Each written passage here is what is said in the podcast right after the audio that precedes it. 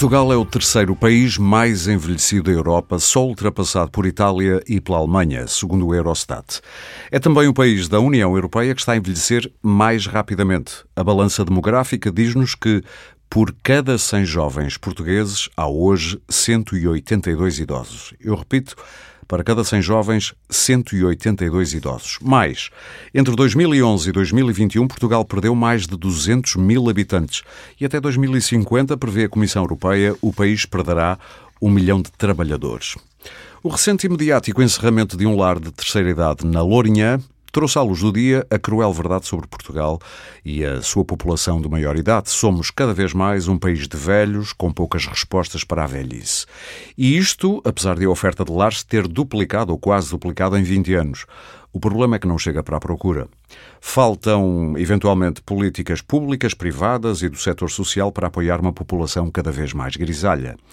Envelhecer bem será uma exigência cada vez mais comum, não só a nível individual, mas a nível coletivo também. O que queremos como sociedade neste novo tempo demográfico? Eu sou Aurélio Gomes e hoje trago ao microfone do Pode Pensar, o podcast Ideias para Consumir da DEC Proteste, a pergunta: que políticas para a velhice, esse estádio da vida a que, em princípio, todos chegaremos? Para pensar comigo em voz alta sobre este tema estão João Ferreira do Amaral, presidente até há dias da Associação de Apoio Domiciliário de Lares e Casas de Repouso de Idosos, também Paulo Machado, presidente da Associação Portuguesa de Demografia, e ainda o Dr. João Gurjão Clara, médico, especialista de Medicina Interna, Cardiologia e com competência em Geriatria pela Ordem dos Médicos e também presidente da Associação dos Médicos dos Idosos Institucionalizados. Bem-vindos aos três, é um prazer tê-los aqui. Eu começo já por si, João Ferreira de Almeida, presidente, até há dias, como disse, eh, da Associação de Apoio Domiciliário de Lares e Casas de Repouso de Idosos. Como responsável por um setor, eh, até há dias, e tenho agora que dizer isto porque foi, é uma coisa muito recente, mas eh, quando ouviu a notícia do que se passou na Lourinhã apeteceu-lhe ou tomou alguma decisão baseado no que viu e ouviu, nas condições em que aquele lar foi denunciado e encerrado subsequentemente? Não foi necessário uma medida específica, porque medidas específicas andamos há décadas a pedir eh, a todos os responsáveis políticos com quem conseguimos falar. Foi uma coisa terrível, de facto. Uh, mas também devo dizer que, ao contrário do que muita gente pensa quando vê aquelas coisas na televisão, todos os lares são aquilo. E felizmente estamos muito longe disso. A larga maioria dos lares, quer do setor social, quer do setor privado, licenciados, uh, têm um panorama francamente do razoável para bom. Uhum. Uh, e devo-lhe dizer que quando foi eleito a primeira vez, já lá vão 13 anos, presidente da, da associação, eh, tinha prometido e dei-me ao trabalho de visitar todos os membros da associação do Minho ao Algarve. De maneira que sei, sei bem daquilo que falo. Fez uma presidência aberta, basicamente. exatamente. sei bem do que falo, com conhecimento concreto da, da realidade, da situação, e o panorama que vimos eh, está para muito melhor do que aqui há 15 ou 20 anos atrás. Para muito melhor. Já agora, agora continuam a haver casos desses? em Portugal? Vamos a números concretos São e, aliás, dois... íamos começar já por fazer um pequeno retrato, assim muito sucinto, da realidade portuguesa. Quantos lares existem em Portugal? Lares, no total, cerca de 2.560 e qualquer coisa lares. Repita? 2.560. Muito bem. Era mais Dos... ou menos o número que eu tinha Sim. por aqui dos quais mais ou menos 30% são privados e, portanto, hum, 70% do setor, do setor social. Já agora, nós vamos chamar lares, mas uh, o termo correto e oficial é estruturas residenciais para pessoas idosas, ou ERP, Portanto, se alguém disser herpes, já ficamos a saber o que é que estão a dizer. Mas é, um vou... termo, é um termo que eu detesto, soa-me soa mal, mas, mas já, mas, mas já tem, no outro episódio deste podcast alguém usou, a propósito de outro tema, o tema herpes, eu na altura também, herpes, mas pronto, já fica dito. Portanto, ficamos a saber que está próximo dos 2.600 lares, o número, rondará por aí.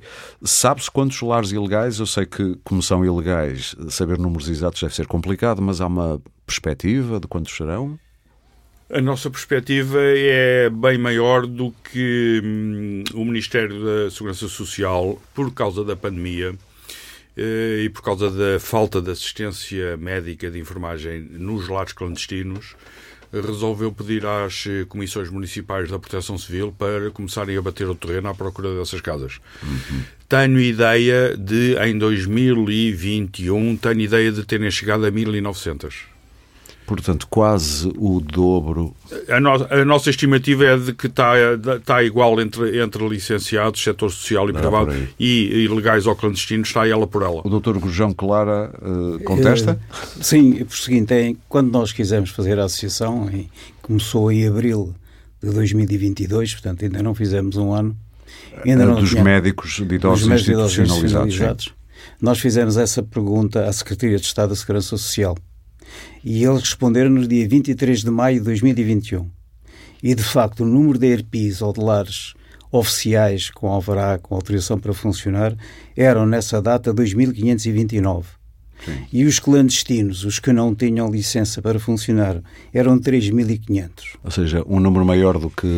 Esse número de 3.500 era a nossa estimativa, que já tem uns anos e que partiu eh, de uma base detectada no terreno com vários eh, membros da nossa associação que começaram a bater o terreno e extrapolando os números de lares por quilómetro quadrado que eles detectaram, se depois extrapolássemos para todos os distritos do litoral e até Setúbal, Sim. os números eram mais ou menos o que o doutor Ou seja, João Claro alguns entre à volta de 2.000 até 3.500 é sim, possível sim. que ande por aí, por aí, mas provavelmente mais próximo dos 3.500. Sim, são os números oficiais da Secretaria de Estado sim, sim, sim, sim. Dá um ano, claro. Sabe que eu também tenho dito que não é nada difícil eh, chegar aí desde que se queira. Agora, a Segurança Social nunca quis. A Segurança Social toda a vida tentou eh, fazer ouvidos de mercador eh, quando nós falávamos nisto. Porque dá jeito? Dá jeito ao Ministério. Sim, é isso que eu Era isso, eu é. não me expliquei bem, mas. Mas é extremamente fácil. Ou seja, os lares ilegais eh, cumprem também uma função e vale a pena dizer que nem tudo é mau nos lares ilegais ou isto é um otimismo exagerado Sim. da minha parte? Deixe-me só fechar a minha ideia. Sim. É extremamente fácil chegar a números concretos e objetivos. Basta trabalhar em conjunto com uh, os corpos de bombeiros locais. Eles sabem onde eles estão todos, os idosos. Sim. Vão lá buscá-los para ir ao hospital, para fazer exames, para fazer tratamentos. Eles sabem onde eles estão todos. Basta trabalhar em conjunto com eles que chegam facilmente eh, a números, a números eh, Mas, sólidos. Mas, pelo que me disse, eh, pode não interessar também, é. esmiuçar muito a coisa. Exatamente. Porque Agora, dá jeito. Dá jeito. Ou seja, os lares Sobretudo em termos informais de e ilegais, sim, eu percebi, mas os lares informais, chamemos-lhe assim, ou ilegais, devem ser todos metidos no mesmo saco? Não. Há situações muito diferentes. A grande maioria dos lares ilegais são ilegais eh, apenas porque não têm a licença da Segurança Social. E uma porta mais pequena pode impedir uma licença, por Sim, exemplo? ou um quarto em que falte 5 centímetros ou 10 centímetros para poder, em vez de ter duas camas, poder ter três. Sim. Ou em vez de uma, ter duas. Às vezes é uma diferença de 5 ou 10 centímetros. Ok. Uh, e, do, e, depois há dois panoramas diferentes. Uma coisa são os lares uh, ilegais, por não terem licença, mas muitos deles até a funcionar bem, onde as pessoas estão cuidadas como merecem estar uhum. cuidados.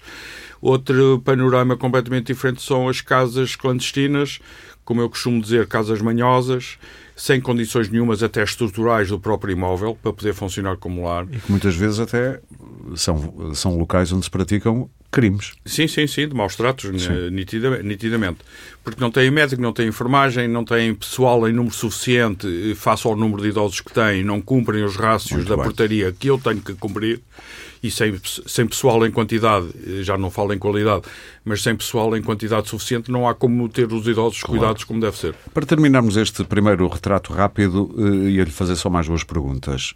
Por alto, quantas pessoas vivem nestas instituições e não, não, estamos a falar só de velhos. E eu gosto da palavra velhos, não vou Sim. aqui dizer idosos nem terceira idade. Eu gosto das palavras.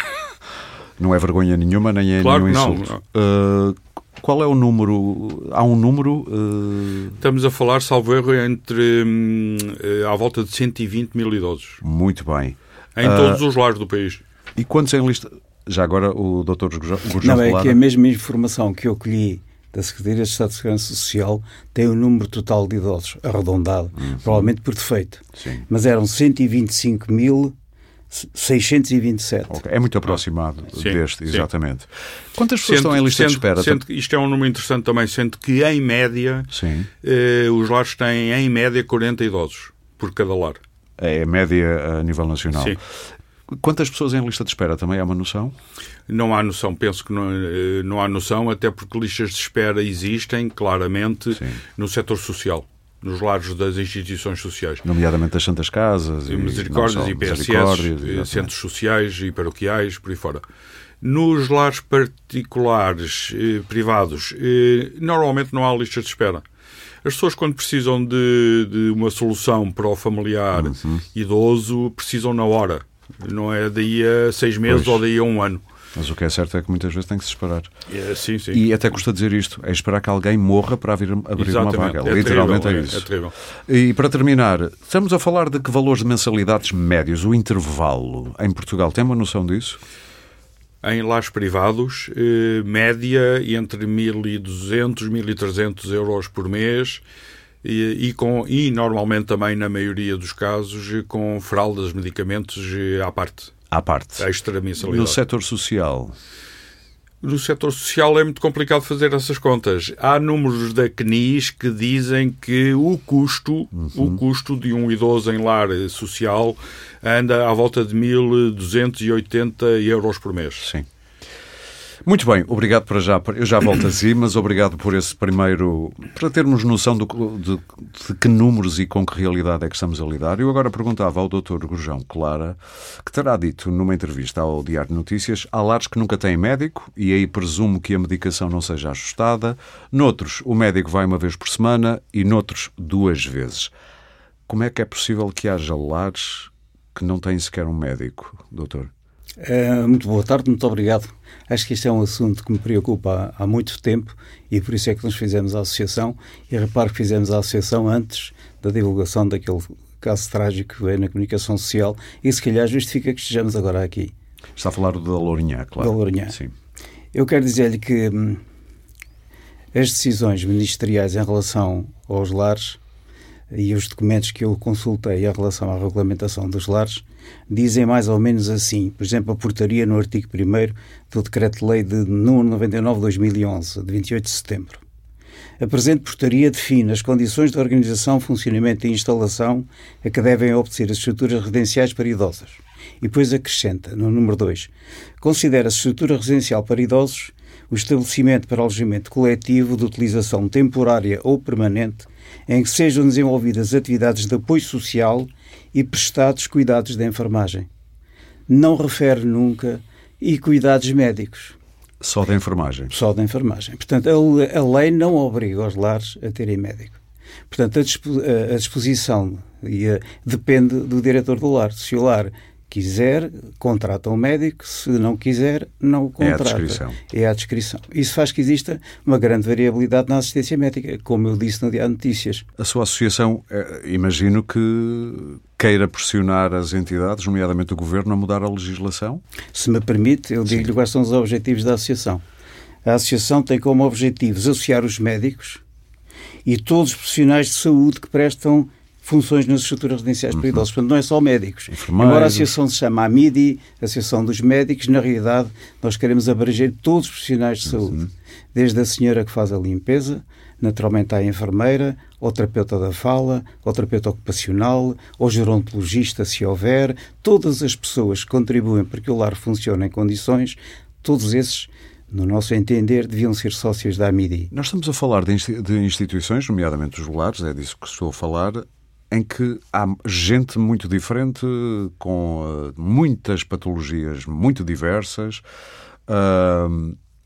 Um médico, mesmo em permanência, uh, deveria haver uma especialidade só de geriatria, por exemplo? Deixe-me só acabar. Sim, sim. Eu não quero interrompê-lo, sim, sim, sim, mas nós desviámos-nos da linha que era quais são os objetivos da AMID. Ah, eu pensei que já... Não, pois é, eu esqueci esse é o disso, primeiro, mas tem mais que é otimizar a formação destes profissionais para que possam oferecer a melhor assistência possível aos idosos institucionalizados. Claro. Portanto, as enfermeiras, volto a falar, a terapeuta da fala, têm que ter formação.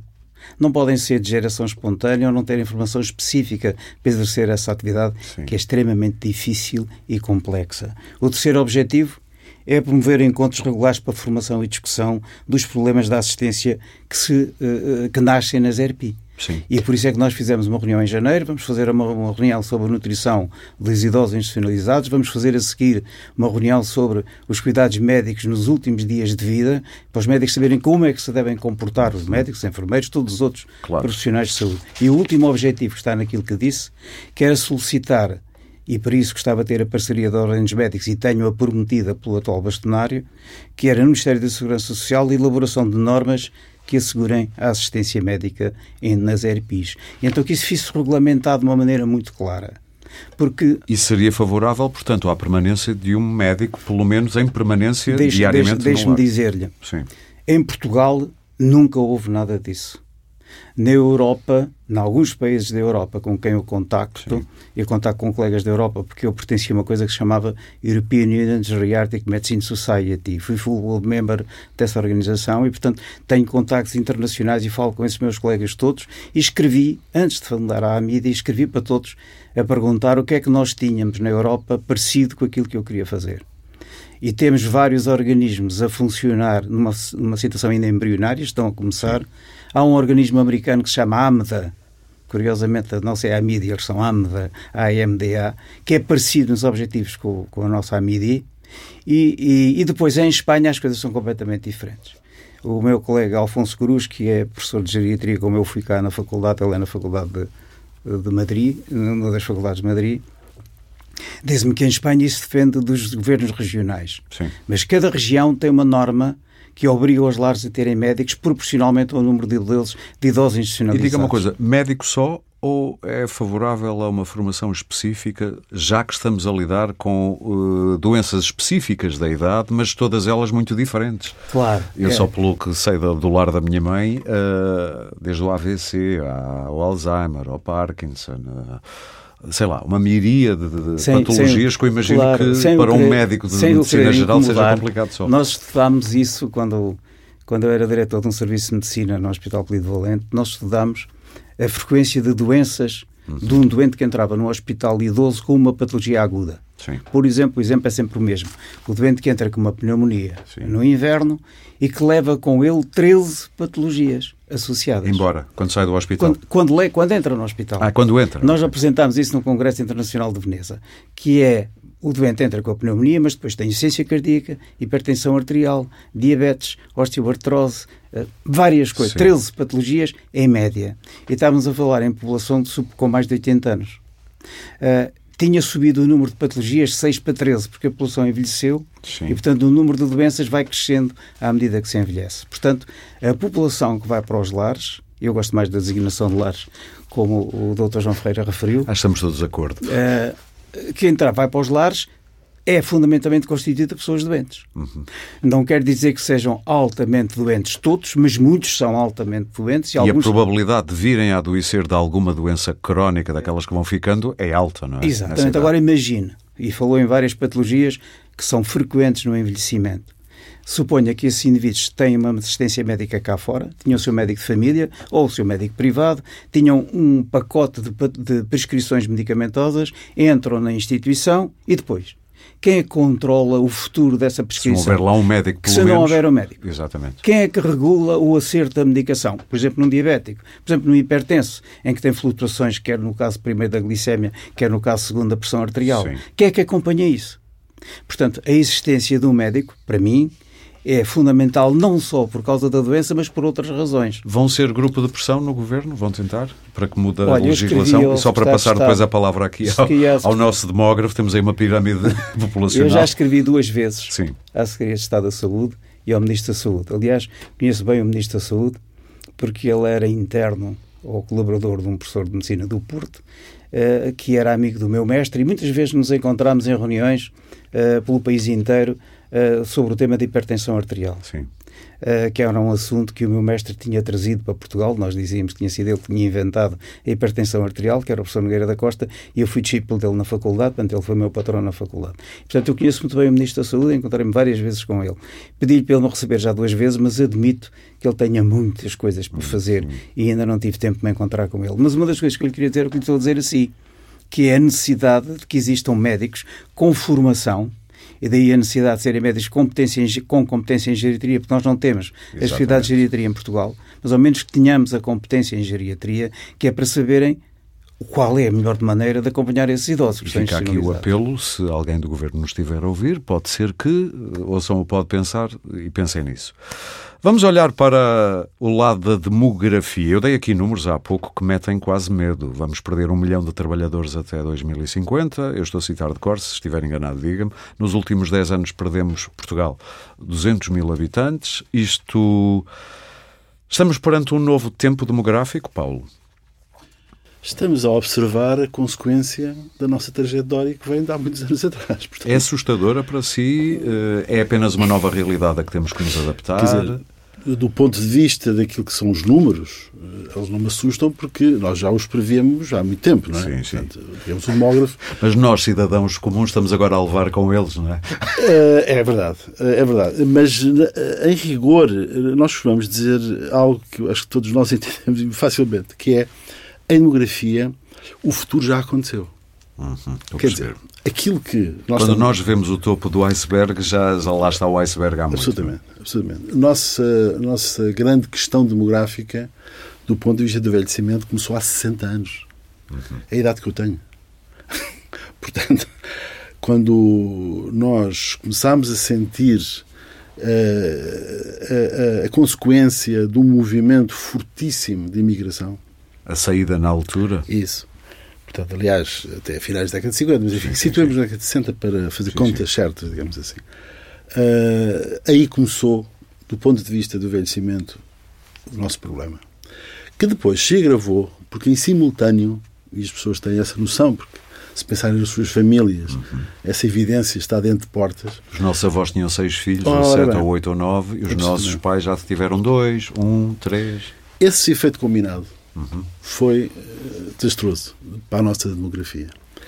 E depois juntámos-lhe, evidentemente, um conjunto de outros condimentos que são Sim. igualmente bastante, bastante As crises não têm ajudado e, e nos As últimos crises... 13 anos são quase sucessivas, não é? Saímos da Troika é. uh, para o Covid e agora para é. este problema outra vez das inflações e da guerra. É, mas a nossa demografia Sim. não é, uh, digamos, uh, vamos dizer, explicável apenas por razões de natureza conjuntural. É preciso que se tenha noção disso porque também em momentos de crescimento, em fase de crescimento económico, já os tivemos também. Enfim, não são muito. são relativamente raros, mas também já os temos. Está a falar para aí dos anos 90, vá. Não, e até recentemente. Sim, sim, sim, sim, sim. A verdade é que, mesmo nesse período, nesses períodos, algum crescimento económico e enfim, maior folga, vamos dizer, para as finanças das famílias, também não observamos alterações de, desse comportamento. É um fenómeno cultural, ocidental? Absolutamente. Na verdade, nós, chamamos, nós temos um nome para esta situação Uh, e acho que as pessoas entenderão facilmente este conceito. Nós vivemos uma fase de transição. Ou seja, transição demográfica. O que é que isto quer dizer? Que é também uma transição epidemiológica, mas isso já estou a falar melhor que eu. Uh, na verdade, o que se passou foi isto. Nós passamos, e, e, e, esta situação, devo dizer, aliás, como referiu, não é exclusiva de Portugal, não, não é evidente. Diria que é do, do, do Ocidente, chamemos-lhe assim, Grosso entre aspas. modo, sim, sim podemos, dizer modo, assim, sim. podemos dizer assim. Eh, depois, depois temos o Japão, que também tem sido E as Austrálias e não sei o quê, mas pronto. Mas, na verdade, esta transição demográfica corresponde a quê? Corresponde a uma situação em que nasciam muitas pessoas, mas também morriam muitas pessoas, uhum. uh, para uma situação em que nascem muito poucas pessoas, e morrem mais e, pessoas. E morrem muito menos do que morriam. Sim, mas em comparação com os nascimentos não há aqui a e renovação, não é? Mais, exatamente. E, portanto, esse saldo natural negativo também não nos ajuda na perspectiva eh, de recuperar, se quiser. Tem-se agravado? Tem-se agravado. O, o saldo natural tem-se agravado, sim, sem dúvida sim, nenhuma. É? E vai continuar a agravar. E esse número que referiu há pouco, em termos da perda de um milhão e a, pra, a, a mais longo prazo, uma diminuição brutal da população portuguesa, a residente em Portugal. Portanto, estamos a falar de uma redução que pode chegar aos 3 milhões de pessoas. Sim. Passamos não, para 7 milhões, grosso modo. Uh, por aí. Uh, isso resulta justamente desta combinatória. Não é? Uhum. uh, portanto, não há imigração, imigração com I uh, que nos possa resolver o problema. Ou seja, a entrada de pessoas em Portugal, para quem estiver aqui a pensar no I, não é rapidamente. Exatamente. E, aliás, os últimos três anos são absolutamente elucidativos disto. Porque nós temos uma entrada grande de pessoas e. Exatamente. Nos últimos três anos, há pouco referiu, e é verdade, quer dizer, hoje, curiosamente, hoje, foi mesmo hoje, hoje, dia 31 de março, o INE Sim, estamos teve, a gravar isto a 31 de março. Fez aqui uma, uma correção dos dados. Eh, enfim, tecnicamente não é muito fácil explicar isto enfim, neste contexto, mas basicamente os 200 mil que referiu há pouco, Sim. a diferença de 2011 para 2021, não é exatamente assim. É menor ou maior? Eh, é um bocadinho menor, mas eh, o quadro não se altera substancialmente. Mas uhum. para dizer que nos últimos três anos, portanto estamos a falar de 2000 2018, uh, desculpe, dos últimos quatro anos. 2019 18, 19, 20 e 21. Oh, okay. Nós, na, em rigor, em rigor uh, tivemos até algum crescimento demográfico. Uh, isso surpreende, não é? Surpreende. Foi Covid? Muito tempo em casa? Não. O que aconteceu foi que nós mantivemos níveis elevados de imigração. Gente a entrar. Gente a entrar. E foram esses que, na verdade, uh, acabaram por contrariar a tendência de Sim. diminuição da população. Mesmo assim não a inverteram? Não, não consegue, porque está a ver... Eh, está Fazem a curva uh, declinar um bocadinho, mas ela é sempre ascendente, absolutamente, é? absolutamente. Ou descendente, conforme o ponto de vista. As contas estão feitas. As contas estão feitas. E... Nós precisaríamos, deixe-me só dar-lhe noção, porque eu penso que os ouvintes vão ter a melhor percepção do que estamos a falar. Uhum. Nós estamos a ter uma entrada na ordem dos 60 a 70 mil por ano. Desses, nem todos são estrangeiros. Nessa conta também entram portugueses que regressaram ao país. Sim. É preciso ter noção disso. Ah, que, de resto, vêm reforçar o nosso envelhecimento. Porque normalmente regressam já mais velhos. Bem, é? Saem novos, Sim. mas regressam velhos. Portanto, ao sair, fazem envelhecer a estrutura, ao regressar, reforçam o envelhecimento da estrutura. Vão enriquecer outros países e vão empobrecer-nos a nós. E depois é? vão criar também pressões claro. sobre estes subsistemas que estamos aqui a falar. Sim, sim sobre a segurança é social óbvio. e por aí fora. Mas o, o, envelhecimento, até só para dar uma noção de como isto é complexo, não, não é que tenhamos que abordar isso, mas uma sociedade envelhecida, por um lado, é bom, é um sinal de vitória, a medicina está de parabéns e não só, de vitória quase sobre a morte, temporária, ou pelo menos estender, sobre a doença, melhor assim, estendemos mais tempo, isto quer dizer alguma coisa, é positivo. Mas o que é certo é que se de repente termos, tivermos muito mais velhos do que mais novos, até politicamente isso vai ter implicações. A tendência das pessoas mais velhas serem mais conservadoras. Isto não tem a ver com direita ou com esquerda, mas tem a ver com a possibilidade de mudança, de pensar o novo. Às vezes é difícil. Podemos ter camadas jovens a sentir-se subrepresentadas.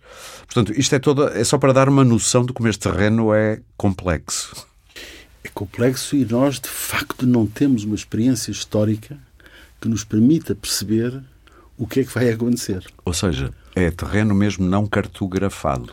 É terreno razoavelmente virgem. Sim.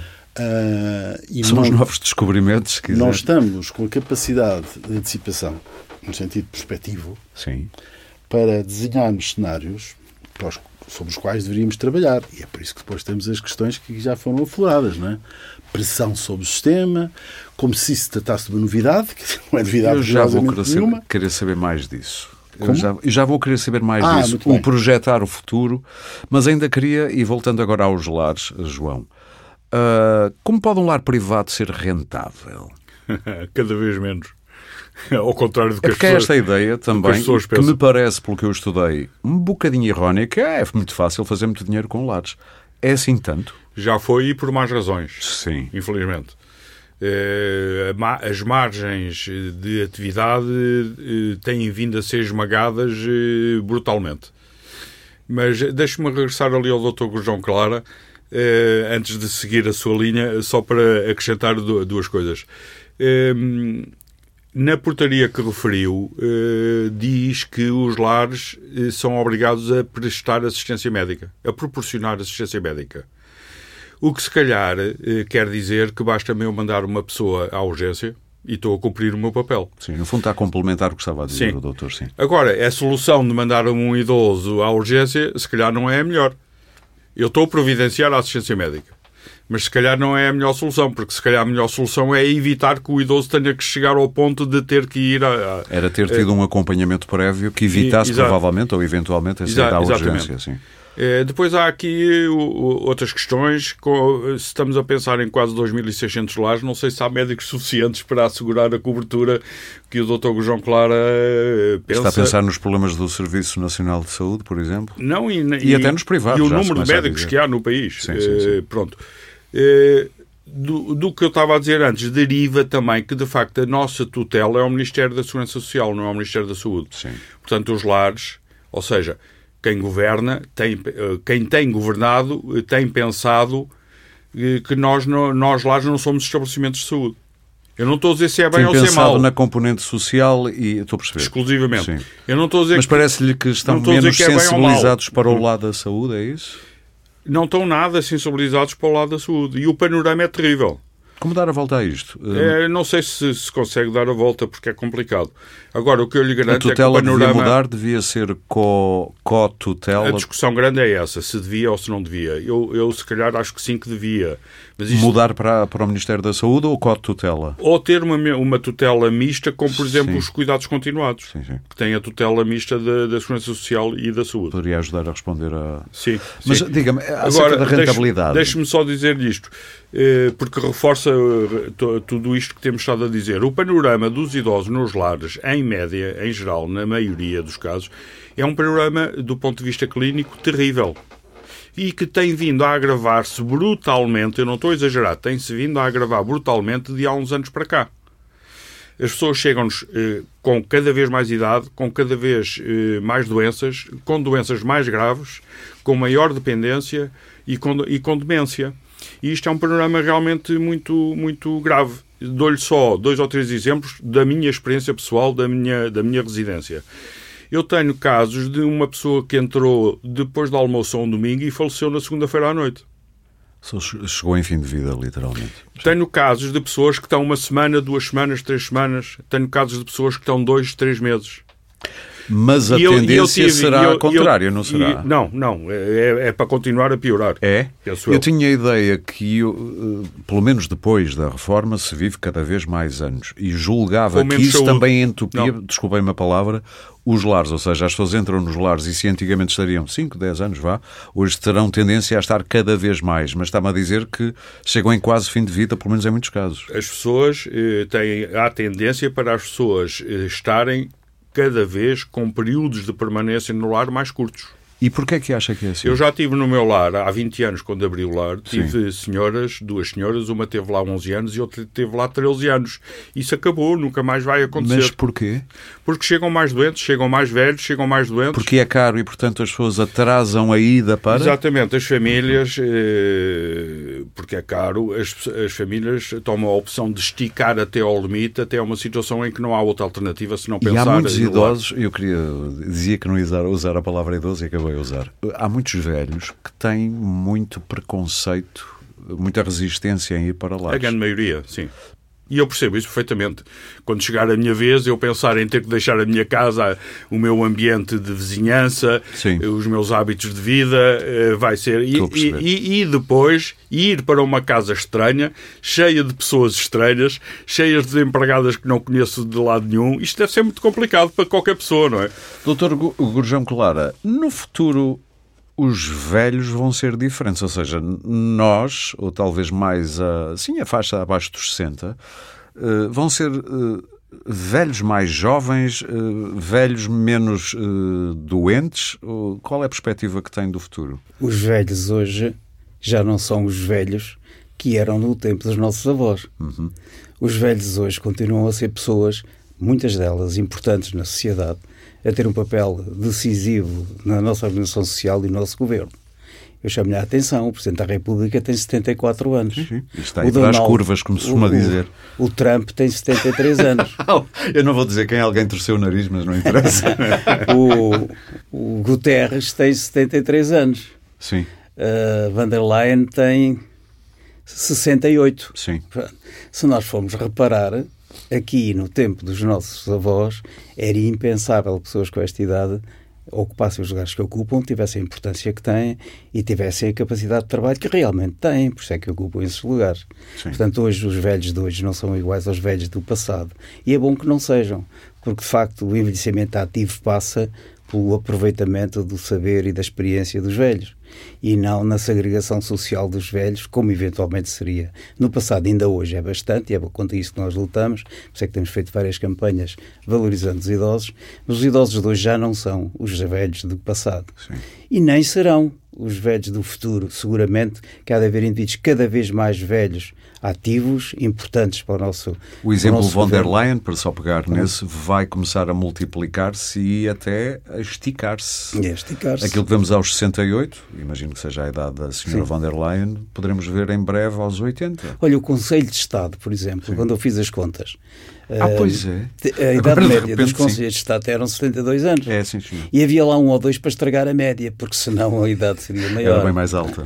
E, portanto, isso quer dizer aquilo que estávamos a dizer no princípio, é que os velhos de hoje não são os velhos do passado e os do futuro não serão seguramente estes. A idade e a baliza que vai definir o que é que é um velho uhum. vai seguramente avançar muito e nós vamos ter indivíduos com muito mais de 80 anos que vão continuar a, a ser indivíduos de referência. Eu, já foram, por exemplo, a gente fala sempre de Manuel de Oliveira e fala sempre no Peça e fala sempre no professor uh, Fernando Pádua, que foi Sim. meu amigo e diretor do Instituto onde eu ainda hoje trabalho e que faleceu com 95 anos e foi diretor da Fundação, do Instituto até... e presidente da Fundação até morrer, Exatamente. aos 95 anos, aqui há, há, dois meses. E, portanto, de facto, os velhos hoje já não são. O paradigma está a mudar. Isso é também um desafio para a medicina? Isso vai ser um, um desafio para a medicina, também até é, neste contexto Também é um desafio para a medicina. Eu ouvi aqui várias coisas que o João Ferreira disse que, que me prenderam a atenção, como, por exemplo, a assistência médica que é obrigatória ou que os lares teriam obrigatoriedade de garantir assistência médica. Eu não li isso, mas admito que tenha sido um lapso meu, mas a assistência médica não é definida e, portanto, pode, pode ser, como foi dito, enviar um doente idoso para um hospital quando tem uma complicação, mas não é só isso, é o acompanhamento das suas doenças múltiplas, Sim. quando ele chega ao lar que não existe. Multipatologias é o normal na maior parte das e depois, pessoas acima de uma certa idade. Hoje as pessoas vão, de facto, por razões económicas, mas não só, o mais tarde possível para um lar. E muitas vezes a opção não é delas, a opção é da família. Sim, sim. Muitas delas são empurradas, entre aspas, para irem para o lar, porque por vontade própria não iriam. Uhum. A ideia de que o lar é um sítio, como disse, em que a pessoa se sente despersonalizada, em que perde referências e contactos com aquilo que foi a sua vida, é uma coisa que atemoriza todas as pessoas e, portanto, ir para o lar por vontade própria, o número de pessoas que o fazem é muito restrito. Ainda hoje me lembro de uma frase que li há muito tempo que dizia que um lar é o último elo de uma cadeia de insucessos. Ou como o Virgílio Ferreira, como toda a gente conhece, que era um homem um pouco depressivo, dizia, no, num livro que ele escreveu, que é muito conhecido. Uh, o Virgílio Ferreira? O Virgílio Ferreira, qualquer coisa da Terra, não me lembro agora. Uh, sim. Em que ele dizia que uh, um lar era um cemitério de vivos. Era isso que ele sentia quando ele faz a descrição de um, da personagem. Acha que... que... ainda diria, escreveria isso hoje? Não faço ideia, mas era assim que ele tinha, era assim que ele escreveu. Sim. Portanto, esse é um pouco o sentimento, é que o lar é de facto o último elo de uma cadeia de insucessos, onde as pessoas, lançado na terra, parece-me que era assim o nome do livro, Sim. Eh, em que as pessoas sentem eh, muito infelizes, desenraizadas dos seus costumes, dos seus hábitos, dos contactos familiares, porque até muitas das pessoas que vão para os lares são abandonadas por seus familiares. Sim, sim, sim, Nós fizemos um inquérito aqui há uns anos, um, uma coisa que se chamou o PEN 33S, que foi publicado em várias revistas internacionais, que foi depois uh, espartilhado em, em, várias observações. Uma delas era a nutrição, outra era a depressão, outra era o isolamento, e nós encontramos números que são de facto muito impressionantes. Uh, com compromisso cognitivo, que era aquilo que estava a dizer há bocadinho João Ferreira, 45% dos idosos que estavam naquele tempo, o inquérito foi feito até 2018, os primeiros resultados foram publicados em 2018, 45% dos idosos tinham compromisso cognitivo. Isto é, tinham um grau maior ou menor da demência. E deprimidos estavam 62%. E com sintoma, com sintoma de solidão, 42,5%. Quer dizer, quase 50%, para arredondar os números todos, estão deprimidos, têm compromisso cognitivo e estão com sentimentos de solidão e sentem-se abandonados. Portanto, estes números são, são João números que quer nos... acrescentar alguma coisa e depois vou passar ao Paulo, porque Deixe, isto uh, temos que pensar no futuro também. Deixe-me só dar-lhe notícia de que, de acordo com a minha experiência, e que depois foi confirmada por um estudo uh, científico, eh, deita abaixo alguns eh, mitos ou alguns lugares comuns que, têm, que estão na cabeça de muitas pessoas. Uhum. E, por exemplo, eh, a ideia de que os idosos chegam aos lares e entram em depressão depois de entrar nos lares é completamente rebatida por esse, por esse estudo. E eu sei de que é que está a falar. A, a depressão está é sub diagnosticada previamente. Exa exatamente. E, e, às vezes até melhora, depois das pessoas eh, estarem melhor assistidas e melhor medicadas. Eh, e até depois, com algum contacto social, provavelmente. Depois de entrarem na, na, nos lares. Já que estou consigo. E, e, outra, e, outra, e outra situação também que faz muita diferença é que um idoso muitas vezes em casa não tem disciplina na alimentação, não tem disciplina na medicação, não tem disciplina na higiene e melhora substancialmente quando, quando é, depois de entrar no lar. Isto é da minha experiência prática, Sim. concreta, e do que eh, ouço dos membros da, da, da, da, da, associação. Há depois também um lugar comum muito, muito interessante eh, de que os idosos estão nos lares e passam o dia no sofá a olhar para a televisão há um estudo da doutora Valente Rosa que chega à conclusão de que é isso mesmo que fazem em casa antes de ir para o lar. Portanto, não é necessariamente. Sim, não é o desejável, mas não mudou assim tanto o. Exatamente. Muito rapidamente, antes de começarmos a pensar, já, já temos uma noção do, do terreno que temos atualmente e antes de começar a, a, pensar em soluções, em possibilidades, até porque, como dizia o Paulo, isto é terreno não cartografado, é novo. Vem aí 217 milhões eh, do PRR, o famoso Plano de Recuperação e Resiliência, para para o apoio domiciliário, domiciliário e para lares. Parece-lhe que chega rapidinho. Olha, isso é uma. É uma, uma maldade que eu lhe faço, pedir é, rapidinho. É, é, é, exatamente. É, porque há uma nuance muito interessante. É que o PRR só pode aceder ao PRR os lares das instituições sociais. Os lares privados estão bloqueados no acesso aos financiamentos do, Parece PR, bem do PRR. Ou mal? Eu parece-me péssimo. Okay. Era Isto... só para esclarecer. ou bem que isto é um país em que todos têm os mesmos direitos, ou, ou, bem que não. Mas em princípio, eu estou a tentar fazer aqui o papel, eh, não, tem, não é o que eu acredito ou deixo de acreditar, é tentar fazer o papel oposto. Mas sendo que um negócio privado tem como objetivo o lucro, imagina-se que estará desenhado para que tal aconteça. Estar a investir dinheiro público nisso faz sentido? Ou guardá-lo para o setor social? Não, eu ponho a questão de outra maneira. É, Se há fundos comunitários para aceder eh, ao financiamento de uma atividade económica, deve ser igual para todos. Agora, o que lhe digo... Mas o dinheiro público deve estar ao serviço do lucro de outros? Não, eu digo-lhe é de outra maneira. É que o Estado, se calhar, se eh, a envolvente da nossa atividade económica uhum. e social eh, fosse, não fosse tão má, uhum. eh, e tão desmotivadora de empresários investirem neste setor, eh, o Estado, se calhar, eh, até escusava de, de, de gastar tantos centenas de milhões com o setor social. Sim. Eh, e os empresários privados tratariam do investimento, do investimento necessário. Então, digamos, chega ou não chega aos 200 e quantos? 217 milhões? não, não chega porque há uma falta de lares enorme pelo país todo. Quanto é que achava que deveríamos ter neste momento? Não lhe consigo assim dizer, mas eh, se pensar que Se tivéssemos um lar... o mais, não digo o dobro, mas próximo do dobro seria o ideal? Talvez, agora, se pensarmos que um lar para 40, 50 pessoas custa 6, 7 milhões, uhum. como dizia o outro, é uma questão de fazer as contas. Faça as contas, exatamente. Há pouco não me respondeu. É fácil, e queria mesmo agora uma resposta rápida para avançarmos. Uh, a rentabilidade de um lar é fácil dar lucro? Eh, não é nada fácil dar lucro e cada vez menos. Eh, até porque, em função de tudo o que tivemos a dizer, o uhum. nível de exigência do nosso serviço subiu brutalmente. Eh, nomeadamente, em, já não falo em qualidade, mas em, em termos de quantidade de funcionários, de Sim. cuidadoras, que necessariamente temos que ter. E que necessariamente, digo eu, entre muitas aspas, não deveria ser, mas aparentemente são muito mal pagos. São, são mal pagos. São, são, são realmente mal pagos.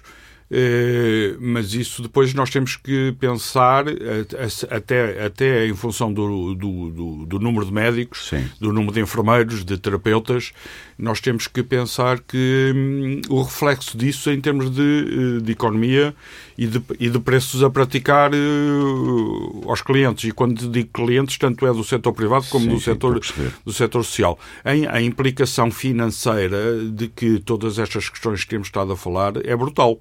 Claro. Agora, se é necessária, eu acho que sim. Agora, Acho que não o temos Estado, outro caminho. Que o Estado tem que abrir os cordões à bolsa, também acho que sim. Isso- só Mas que isso o pode Estado significar aumento de dinheiro- impostos. É, mas que o Estado não tem dinheiro para, para abrir esses cordões. Começa a haver, Não eh, tem. e eu não estou aqui a defender ninguém, mas começa a haver tantas frentes em que é preciso investir tanto, e eu acho que a causa está na, na demografia de muitas delas, mas não só, não é só a única culpada da coisa, obviamente. Que começa a, a pensar, eu sei que é fácil eh, e apetece o argumento quase populista, porque é simplificador. Há dinheiro para bancos, mas não há dinheiro para isto. Pois, mas apetece fazer esta pergunta. Não, há aqui é opções há. a tomar, não é? Mas é que não há. Essa história romântica e bonita de o virar da página da austeridade é a maior, é a maior mentira, não é? A austeridade mudou, foi de alvo e, e desviou-se das pessoas particulares, em termos de salários, pensões, etc., e virou-se para, para a administração pública e a nossa administração pública está no estado Mas miserável que toda a gente seria sabe. para o eixo do mal. Uma conversa para o eixo do mal e não tanto para aqui, É. mas eu percebo. Ah, Paulo, na Alemanha, por exemplo, já há políticas de financiamento para soluções do tipo um lugar para cada idoso, num lar, obviamente. Isto seria caminho? Há outras possibilidades? Bom, daquilo que sei, e isto que sei eh, não decorre exclusivamente, ou não eh, principalmente, da minha atividade como demógrafo, Sim, claro. mas também da minha atividade, que não foi referida no início, da minha atividade de, de acompanhamento de alguns anos destas questões numa instituição pública que é o Laboratório Nacional de Engenharia Civil. E que foi, acho que isto é importante para o, O nosso público, o LENEC, foi a entidade a quem a Segurança Social solicitou ah, a produção de recomendações técnicas que, entre outras coisas, Para a construção para a dos construção, ditos lares. E não só de lares. Sim, sim. Eh, Mas sim, genericamente, este tipo de edições. Resolveria um problema que foi mencionado pelo meu colega. É que faria com que os lares para 40 pessoas não custassem 6 milhões, mas pudessem custar menos de metade. Menos três. Hum, Não, mas até bastante menos. Até acha bastante menos. que- qual é a explicação? Ah, a explicação eh, leva-nos eh, às raízes profundas da nossa sociedade, à ideia de que todos os dias podemos inventar um país novo eh, e ao absoluto respeito pela, digamos, pelo conhecimento técnico e científico posto ao serviço da coletividade. A Estava a é dizer, esta. por outras palavras, que há outros interesses, é isso? Ah, isso é garantidamente. Ok. Eh, Como há na habitação social, como há em muitos outros O que eu sítios. quero dizer é, há gente a ganhar com esse desperdício, entre aspas, dos tais. Se podia custar Sim. 2 milhões e meio, porque é que custa 6 milhões? não é? Certo. Eh, Bem, essencialmente por uma razão. É porque Deriva da há, legislação. Eh, a meu ver, tudo isto deriva de uma outra coisa que é a, a profunda indisciplina em que nós nos movemos. No setor público? Não, não, Não na só? sociedade portuguesa. E Na o setor público é, é também uma consequência. Falta de rigor e Falta de rigor, falta de controle. Eh, e até posso, poderia dar exemplos de áreas que não são esta, que é para não melindrar, eh, na construção de edifícios, eh, por exemplo, para corpos de segurança, para forças de segurança, para escolas, eh, na própria habitação social. Quer dizer, nós trabalhamos eh, há muitos anos na produção dessas recomendações, mas o essencial dessas recomendações, para além da parametrização da qualidade e da exigência do serviço, que não está só no perfil da Aduela sim, ou na área dos 5 centímetros, que há pouco falávamos, Sim, sim, sim. Uh, está numa, num, num instrumento que o Estado não põe tão pouco ao serviço daquilo que uh, faz enquanto dono de obra sim. e que não exige aos outros. E que é o controlo da qualidade na produção desse tipo de equipamentos. Estou a perceber. Na fase da construção, por Uh, exemplo? Na fase do planeamento. Ah, ok. na fase do planeamento e que vai até ao dia em que se entrega o auto de- de- do, do edifício, ou seja, até ao dia que se entrega a chave. E, portanto, o controle de todas essas fases da produção absolutamente eh, fundamental, não só para assegurar esses níveis de exigência, E para sair mais barato. E para sair mais barato. Que é o mais importante aqui, porque e aqui o dinheiro começa barato. a ser um problema, não é? Porque, na verdade, eu acho que as pessoas entenderão isto. Se eu quiser fazer uma casa, falar com o empreiteiro e disser, quando estiver pronto, o senhor faz favor, telefone que eu venho, venho, venho cá buscar a chave, eu estou desgraçado. Não é? Porque o, a casa vai custar incomparavelmente mais do que, que seria a minha ideia inicial. Caderno de sindicar, uh, trabalhos a mais, uhum. derrapagens, enfim, tudo aquilo que nós sabemos. Apliquemos esse princípio à construção de uma esquadra, apliquemos esse princípio à construção de uma escola, apliquemos esse princípio à construção de um lar. Muito bem. Queria ouvi-lo, e depois vou ouvir os outros dois também, sobre este novo panorama de que há pouco traçámos aqui o perfil demográfico. A tendência isto é um achismo pessoal, mas dir-me-á que tem saber científico para isso, Todas as políticas para o incentivo de natalidade só funcionam se as pessoas quiserem ter filhos. É óbvio que, se fizerem incentivos à família, não necessariamente só às mulheres, como em alguns países aconteceu e depois percebeu-se que não era o ideal, mas à família, eh, mesmo assim, não tiveram, nos exemplos que se conhecem, grande significado. Quando se diz, ah, o governo, este ou outro, não tem apoiado a família, sim, será que teriam algum, algum resultado visível no aumento do número de filhos? É muito questionável. Vivemos provavelmente numa cultura do hedonismo, do individualismo, queremos viver a nossa vida, já não temos a religião aqui a ditar muitas das nossas decisões. E estamos... do egoísmo também. Se quiser, eh, é uma palavra, mas não é necessariamente a única. A pergunta é como é que se dá a volta a isto ou como é que se convive com uma sociedade que vai envelhecer, obviamente? Como é que um demógrafo olha para isto? A resposta aparentemente também não está só na imigração, portanto está onde? Temos que redesenhar todo o nosso percurso de vida, que está estruturado em três fases: normalmente estudar, trabalhar e reformamos. Na volta, vamos ter que baralhar isto tudo? Vamos, vamos necessariamente. Uh, há pouco foi citada aqui a minha colega Maria João Valente Rosa, Sim. que foi minha colega uh, na faculdade, enfim, temos vindo a fazer um percurso relativamente próximo em termos de, das questões demográficas, etc. Ela uh, refere um aspecto que eu, no qual eu, eu enfim, tenho uma posição na qual eu me subscrevo, que eu subscrevo inteiramente e que é a seguinte. Uma das soluções está, evidentemente, na reconfiguração daquilo que nós entendemos que são as diferentes idades. Sim. Absolutamente. E os exemplos que o doutor aqui referiu são bons exemplos disso. Quer dizer, ninguém vai dizer ao Sr. Presidente da República desculpe, o senhor ultrapassou a idade limite e, portanto, por favor, saia. Uh, nem aos senhores Conselheiros de Estado, nem, nomeadamente, e para falar mais alargadamente, e isto é que é muito importante, a meu ver, esses exemplos são bons, mas não são os mais relevantes, na minha opinião, ninguém vai dizer a um empresário, e nós, a maioria dos empresários, das empresas, são empresas familiares, uhum. ninguém vai dizer a um empresário que está, está, na, sua, na está na sua empresa. Sim, está na altura de se ir embora. Aos 80 anos. Porque se o fizer, porque se o fizer, pode até comprometer o funcionamento da própria empresa. Sim, estou a perceber.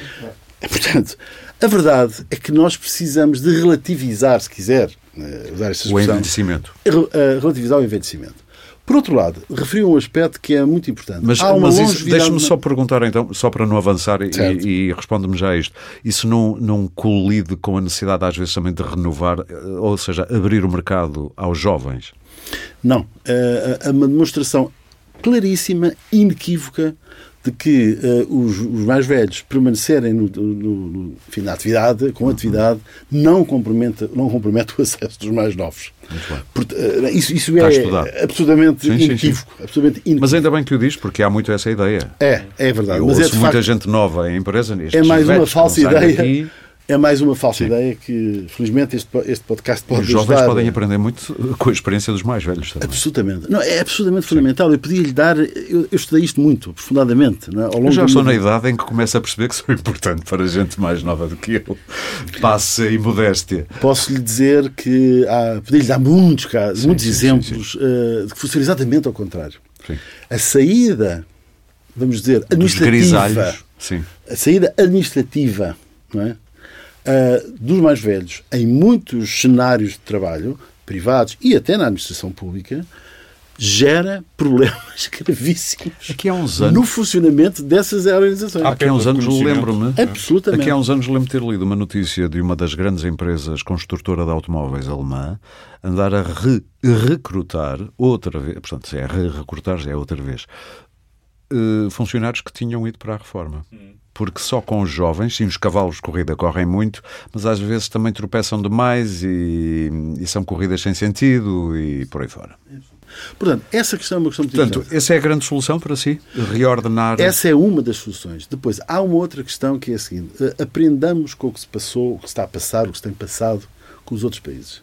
Nenhum país do mundo, nenhum país do mundo, e podemos escalpelizar a Sim, sim, lista de A a Z, né? Nenhum país do mundo resolveu os problemas que aqui foram enunciados de acompanhamento na fase mais tardia da vida Uhum. com lares.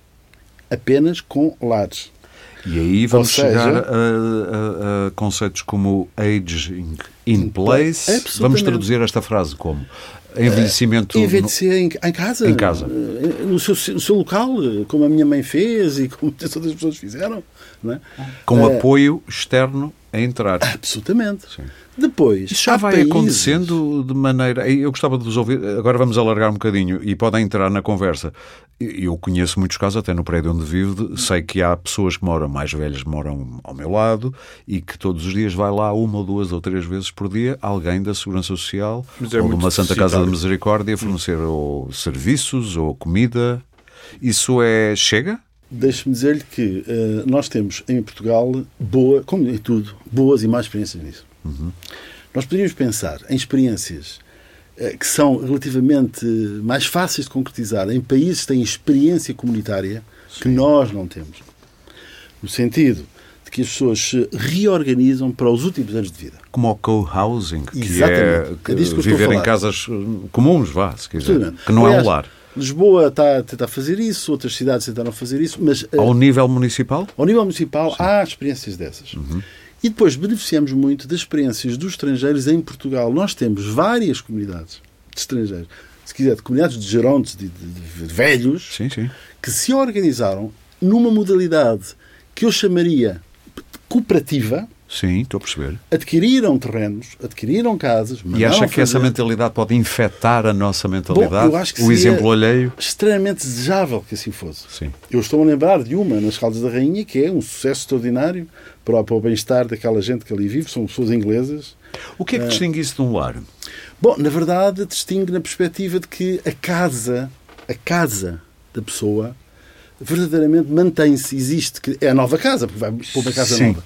Mas não Mas foi, perde... foram aquele grupo que decidiu qual, onde, com quem, exatamente, não é? Exatamente. Pois E isso é uma grande dizer- diferença. E deixem-me dizer-vos uma coisa que é extraordinária. Dos estudos que precederam a, a- a realização dessas recomendações técnicas, que foram estudos eh, solicitados por- pela, pela, pela, pela Segurança Social, houve uma conclusão que eu acho que é extraordinária e que deixou toda a gente um bocadinho boquiaberta.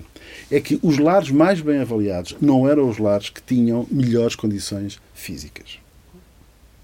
Os lares mais bem avaliados, um estudo nacional, Sim, sim. Os Digamos lares- que a felicidade daquele lar poderia não casar com os tais pormenores técnicos, mas Eh, isso era irrelevante. Absolutamente. Mas Claro. sabe qual era a chave do sucesso Sim, eh, para o bem-estar dessas pessoas?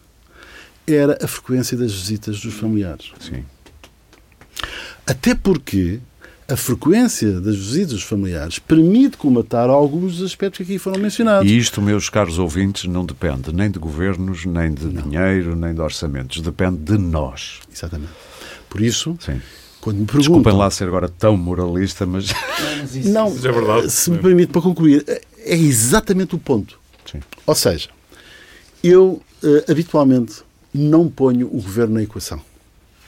Não sou anarquista, mas não ponho o governo na equação. Eu ia perguntar. Não, não sou.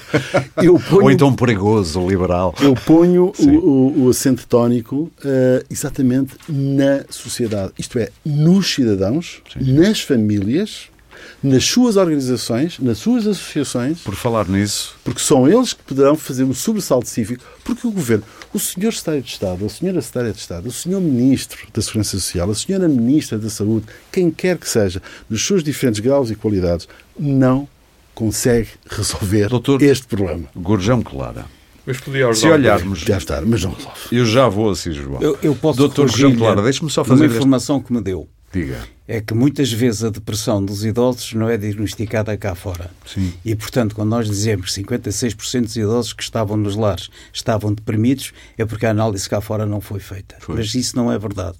Não? Desse mesmo estudo, o PN3S, que é um estudo nacional que eu coordenei e que apanha Portugal e as ilhas, o número de idosos inquiridos em, nas ilhas em Portugal foi de 1183, a percentagem de idosos deprimidos era 13%. E dos idosos institucionalizados é 56%. Maior. Quatro vezes mais. Quatro vezes muito maior, vezes, sim. muito maior. Portanto, de facto, o lar não promove o contrário da depressão. Não melhora a depressão. Mas a causa pode estar nisto. A causa pode estar isto, porque a solidão também foi estudada na população que vive cá fora Sim. e a solidão foi 13%. Quer dizer que quando entram no lar, a solidão agrava-se extraordinariamente por causa disto. Mas isto tem a ver com outro fenómeno social que não foi aqui citado e que me incomoda muito. É que na APAV, a Associação Portuguesa de Apoio à Vítima, colaborou nas aulas da faculdade que eu dei na cadeira de geriatria. Eu tinha uma. A doutora Maria Rodrigues ia dar aulas na minha cadeira exatamente para falar da violência sobre os idosos. Uhum. Na APAV entram 35 por, queixas por dia de violência contra idosos. 35 in- por dia. o mais incómodo é que os agressores são familiares diretos na grande maioria dos casos. São os filhos, são os netos, são os sobrinhos, são o cônjuge.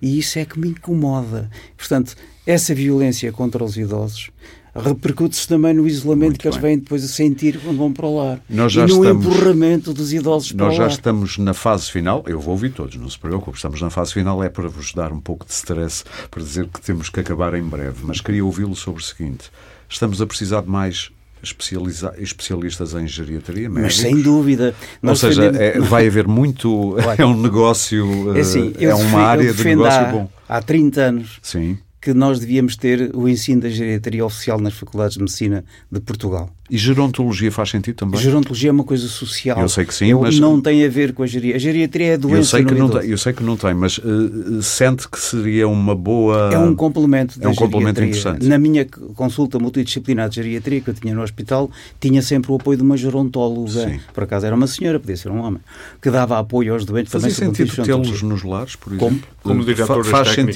sentido tê-los. Sem, sem, Sim, sem sim, dúvida.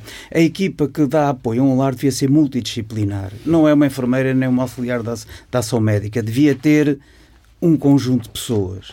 E esse conjunto de pessoas devia ter um fisiatra, devia ter um terapeuta ocupacional. Há bocadinho foi dito, foi feito um estudo que eu não conheço Uhum. e que acho meritório, que é verificar se as pessoas que estão no lar têm um tipo de atividades iguais aos que tinham em casa, que é estar sentado a ver televisão. Mas é contra isso que nós, o que defendemos, a qualidade de vida dos idosos, lutamos. Nós não queremos que eles estejam em casa a olhar para a televisão e muito menos queremos que no lar estejam sentados a olhar para a televisão. Nós queremos que eles tenham muitas outras coisas, que o lar lhes ofereça muitas outras coisas. E estas muitas outras coisas estão consignadas, aliás, nas disposições dos lares. Eu quando vi eh, recentemente um inquérito que foi feito a um lar, e começo logo por achar, sur- ficar surpreso, porque os lares deviam ser objetos de vistoria dois em dois anos. E não são. E eu tenho, por exemplo, um lar onde fui ver um doente aqui há uns tempos, a diretora do lar disse-me, eu tenho este lar há 23 anos e veio cá uma vez a EMEL, vou ficar nas condições de salubridade da alimentação e por aí fora, em 23 anos. Portanto, legalmente, é, a lei diz que são dois em dois, mas nesse documento que eu vi preenchido na visita a um lar, está escrito assim, este lar foi objeto de visita nos últimos três anos, Quer dizer, a própria pergunta admite que não são de dois em dois. E depois tem outras perguntas que me surpreendem, porque de facto isso era o ideal. Mas é, é como se vivêssemos numa eh, ilusão em relação ao, ao que são as, as, eh, as, as visitas aos lares e aquilo que os lares deviam ter de acordo com a lei. Porque uma das perguntas é assim: existem atividades lúdicas e recreativas? Existem atividades culturais? Existem atividades desportivas? Existem atividades intelectuais e formativas? Existem atividades sociais? Outras atividades quais? Isto é uma pergunta que fazem os inspectores com os lares. Que é, presumindo que tudo isto que fazem, que constitui o inquérito, devia existir e Eu ser pergunto-lhe, porque temos mesmo que ouvir o João para terminar, na sua perspectiva, uma medida que gostasse de ver quem decide? Eu sei que aqui o Paulo não, não acha que o governo deva ser assim tão achado neste assunto como isso, mas que, o que é que gostava de ver acontecer em relação ao futuro?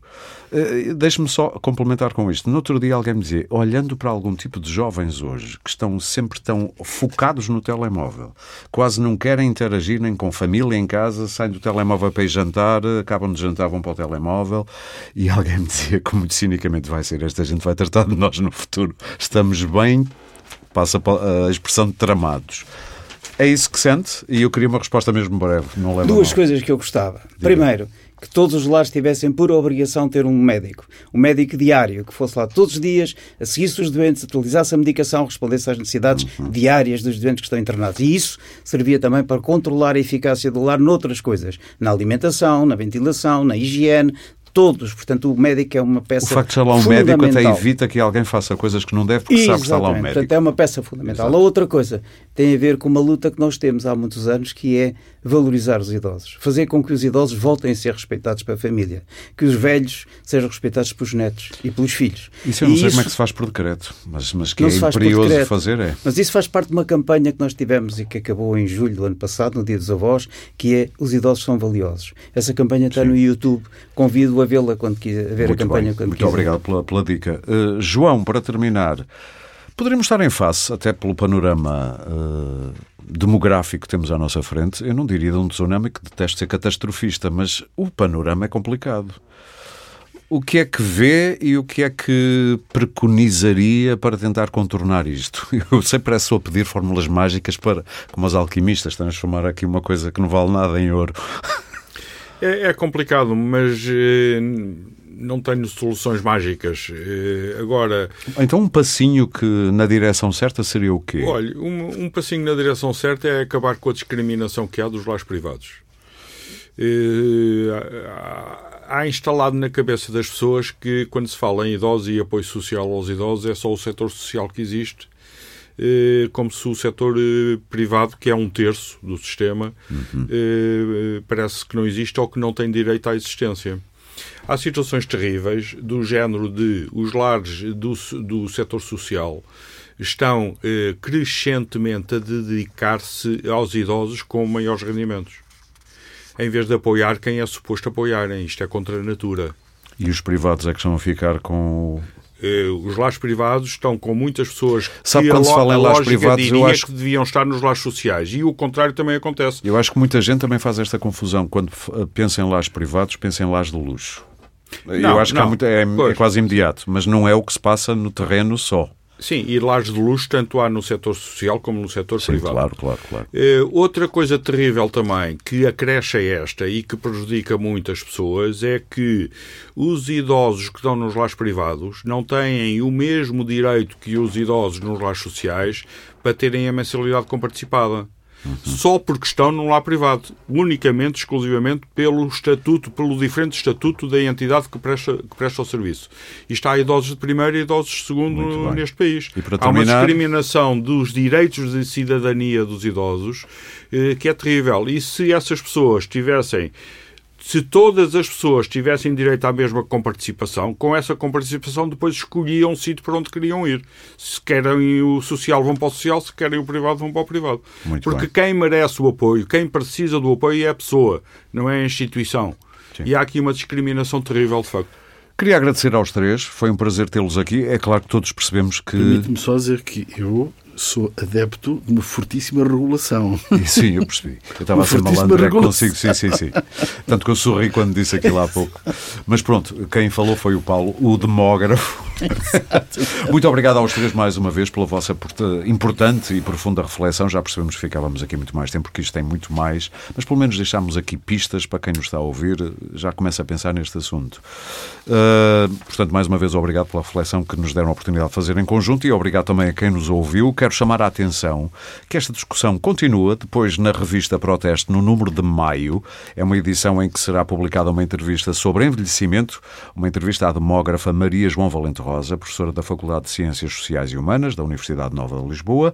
De resto, o de sempre. Este podcast pode ser subscrito e seguido em Spotify, Apple Podcasts, Google Podcasts, SoundCloud ou qualquer plataforma de podcast que utilize no seu telemóvel ou computador, também em deco.proteste.pt e ainda no YouTube. Portanto, não faltam oportunidades de se deparar com este podcast. Este episódio, como sempre, teve coordenação editorial de Maria João Amorim e produção de Sandra Borges. O som é da Índigo, com a sonoplastia de Guilherme Lopes. Quanto ao Pode Pensar da DEC Proteste, ele regressa em breve com mais ideias para consumir.